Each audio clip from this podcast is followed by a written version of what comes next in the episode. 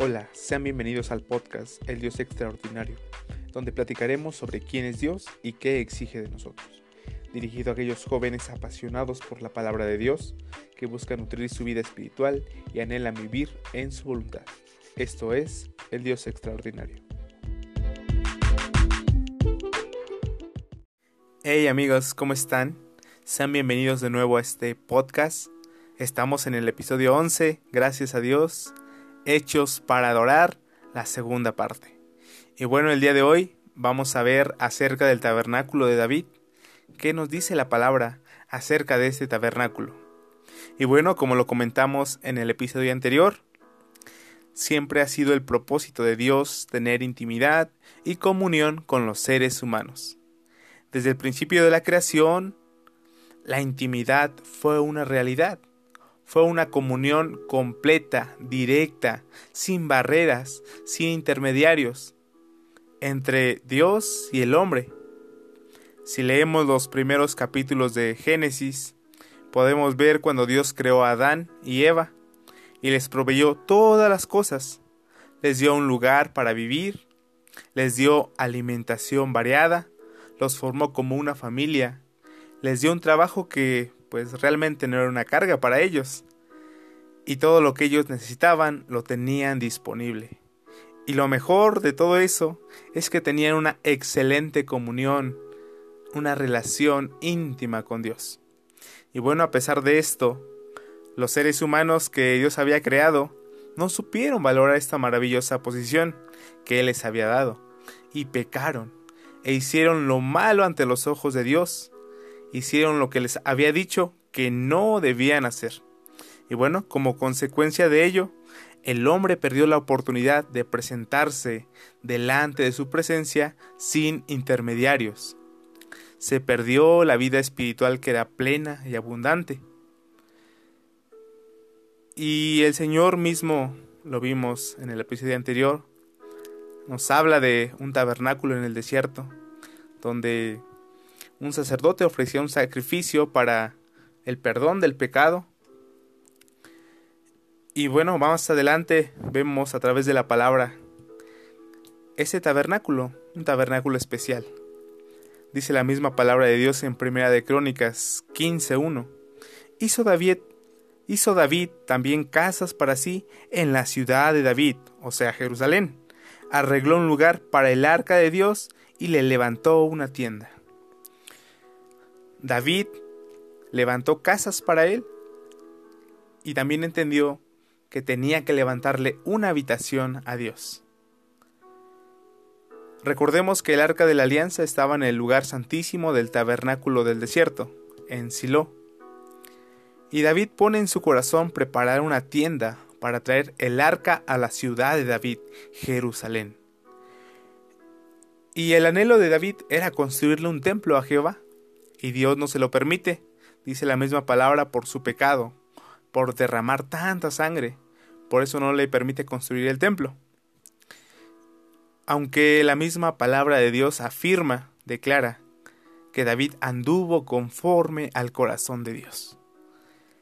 Y Dios le promete a David que no faltaría alguien que se sentara en el trono de Jerusalén. Y bueno, su hijo Salomón construiría el templo con el propósito de restaurar y darle un lugar al trono de Dios. Entonces vemos que entre el periodo del tabernáculo de Moisés y el tiempo en que fue construido el templo de Salomón, existió un tabernáculo, uno muy especial, bajo el reinado de David, el dulce cantor de Israel. Bajo el reinado de David coexistían estos dos tabernáculos, pero el tabernáculo de Moisés tenía todos los elementos originales que Dios había mandado, menos el arca del pacto, que era el único objeto que contenía el tabernáculo de David. Una tienda, una enramada, dice la palabra. Y David al instituir su tabernáculo, esta tienda para el arca, le da primeramente una nueva ubicación el tabernáculo de Moisés que se encontraba en Gabaón, en Silo. Ahora dice, transporta el arca de la alianza a la ciudad de David, a Jerusalén, a su tabernáculo que estaba instalado en Sión. Bueno, vemos otro punto. David instituye un nuevo sacerdocio. Dios instituyó un sacerdocio para que ministrara en el tabernáculo de Moisés del desierto. Pero David ordenó un nuevo sacerdocio, no prescrito en la ley levítica. Y bueno, dice la palabra de Dios en Primera de Crónicas 16:4. Y puso delante del arca de Jehová ministros de los levitas para que recordasen y confesasen y lo hacen a Jehová Dios de Israel. Y bueno, más adelante vemos que Asaf dice alababan con instrumentos de salterios y arpas y címbalos continuamente delante del arca del pacto. Y bueno, instituye también un nuevo denuedo, nueva energía en la presencia de Dios. Los sacerdotes de Sión ministraban ante el arca, lo cual era prohibido en la ley de Moisés. Instituye también un nuevo sacrificio, el sacerdocio de, Sión venía a la presencia de Dios no con animales, sino con cánticos, palmas, danzas, alegría, júbilo, dice la palabra de Dios, primera de Crónicas 13:8. Y David y todo Israel se regocijaban delante de Dios con todas sus fuerzas, con cánticos, arpas, salterios, tamboriles, címbalos y trompetas, dice el 15:28 y de esta manera llevaba todo Israel el arca del pacto de Jehová con júbilo y sonido de bocinas, trompetas, címbalos y al son de salterios y arpas. Un nuevo sacrificio. Se regocijaban delante de Dios con todas sus fuerzas. Y vemos claramente la diferencia entre estos dos tabernáculos. Mientras que el tabernáculo de Moisés en Gabaón, en Silo, se seguía realizando la adoración basada en sacrificios, ceremonias, rituales, tales como sacrificar animales, encender el candelero, quemar incienso, poner el pan. La adoración en el tabernáculo de David se caracterizaba por el canto, la música, el regocijo, la danza, aplausos de gozo, aclamaciones y el fluir de los cánticos proféticos los sacerdotes del tabernáculo de Moisés no podían pasar detrás del velo, dentro del lugar santísimo, donde estaba el arca del pacto. Pero en el tabernáculo de David, cantores y músicos adoraban y alababan a Dios continuamente ante el arca del pacto. Y sabemos que el arca del pacto simboliza, significa su presencia misma dentro de su pueblo, lo que constituía una libertad inaudita que estaría prohibida o que estaba prohibida en el tabernáculo de Moisés. Y entonces vemos una adoración, una adoración superior, una adoración ya no con, con sacrificios, sino que dice con palmas, con cánticos. Y vemos que la adoración en el tabernáculo de David era continua Dice la misma palabra de Dios en Primera de Crónicas 16:37. Y dejó allí delante del arca del pacto de Jehová a Asaf y a sus hermanos para que ministrasen de continuo delante del arca cada cosa en su día. Entonces la adoración en el tabernáculo de David era continua. Aquellos asignados lo hacían continuamente. ¿Qué nos quiere decir hoy a cada uno de nosotros? Que la adoración a Dios debe ser continua en todo tiempo. Dice la misma palabra de Dios, día y noche. Nos habla de algo continuo. La misma otra característica de la adoración es que era capacitada. Cantores y músicos capacitados formaban parte del liderazgo de la adoración de David el jefe de los levitas y director de adoración, Kenanías, fue puesto ahí, dice la misma palabra en Primera de Crónicas 15:22, y Kenanías principal de los levitas en la música, fue puesto para dirigir el canto, porque era entendido en ello, era capacitado en ello.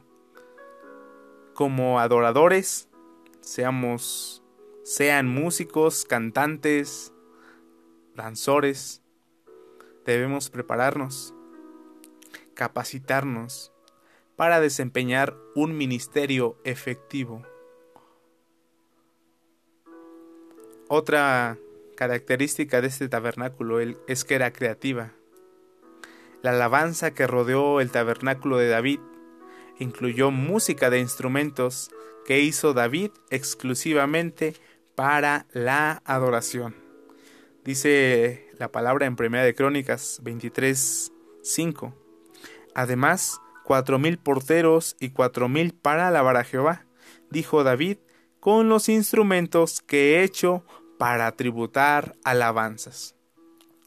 Hubo creatividad en la elaboración de diversos instrumentos musicales.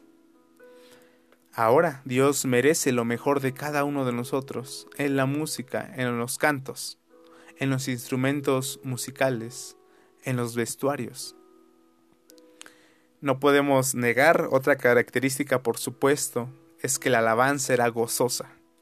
Pocas dudas pueden haber de que el gozo y el entusiasmo que había alrededor del tabernáculo de David, dice, bueno, la escritura nos dice, de esta manera llevaba todo Israel el arca del pacto de Jehová, con júbilo y sonido de bocinas, trompetas, címbalos, al son de salterios y arpas. Bueno, ¿qué nos quiere decir hoy esto? Que Dios nos quiere guiar a ese regocijo, a ese gozo delante de su presencia, completo en adoración en cada una de nuestras iglesias. Y vemos una adoración extravagante. David y todo Israel celebran delante de Dios, delante del arca del pacto, con todas sus fuerzas.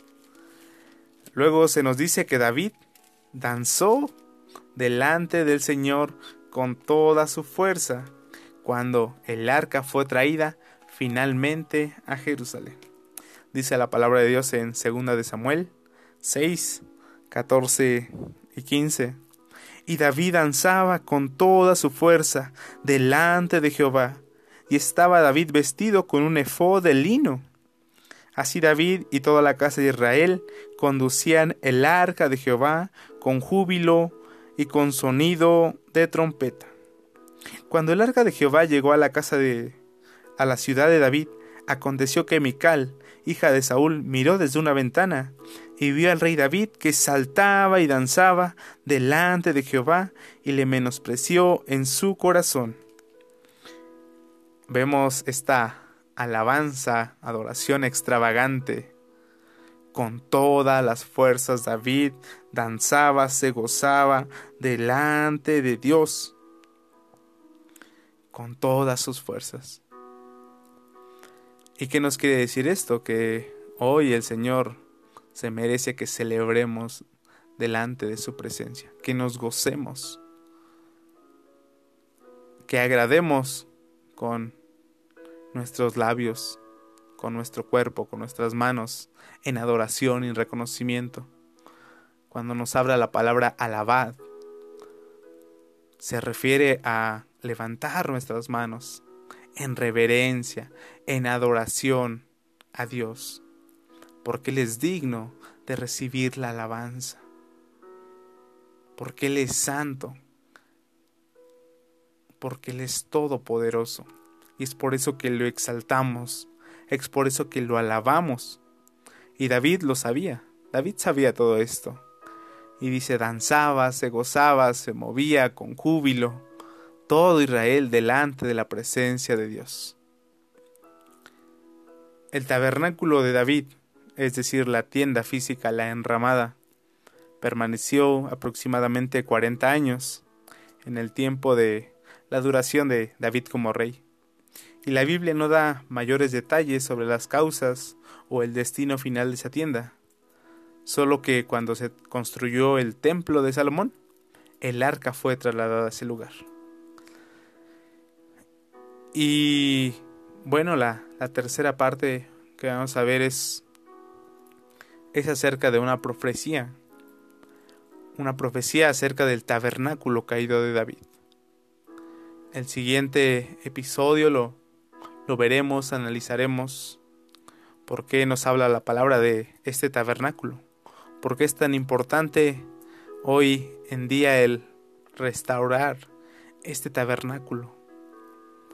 El tabernáculo referido en alabanza, en adoración, en la forma en cómo nos debemos expresar delante de Dios, cómo debemos de mostrar esa adoración, esa alabanza, una alabanza en espíritu y en verdad donde dejemos que fluya, fluir delante de su presencia, levantar nuestras manos, cantarle, dar gritos de júbilo, aplaudirle, danzar delante de su presencia. Porque eso es lo que nos enseña el tabernáculo de David, una alabanza extravagante, gozosa, creativa, capacitada, continua, un nuevo sacrificio delante de su presencia, con cánticos, con palmas, con danzas, con regocijo delante de Dios. Y bueno, para el próximo episodio estaremos viendo la tercera parte. Espero en Dios que Él pueda confirmar esta enseñanza, esta palabra. Y primeramente Dios, nos veremos el próximo episodio. Va a estar muy interesante. Si llegaron hasta aquí, les pido que lo compartan con sus amigos y con el grupo de alabanza, con quizá si eres músico, si eres director de alabanza, compártelo y pues nos estamos viendo pronto. Dios los bendiga y hasta luego.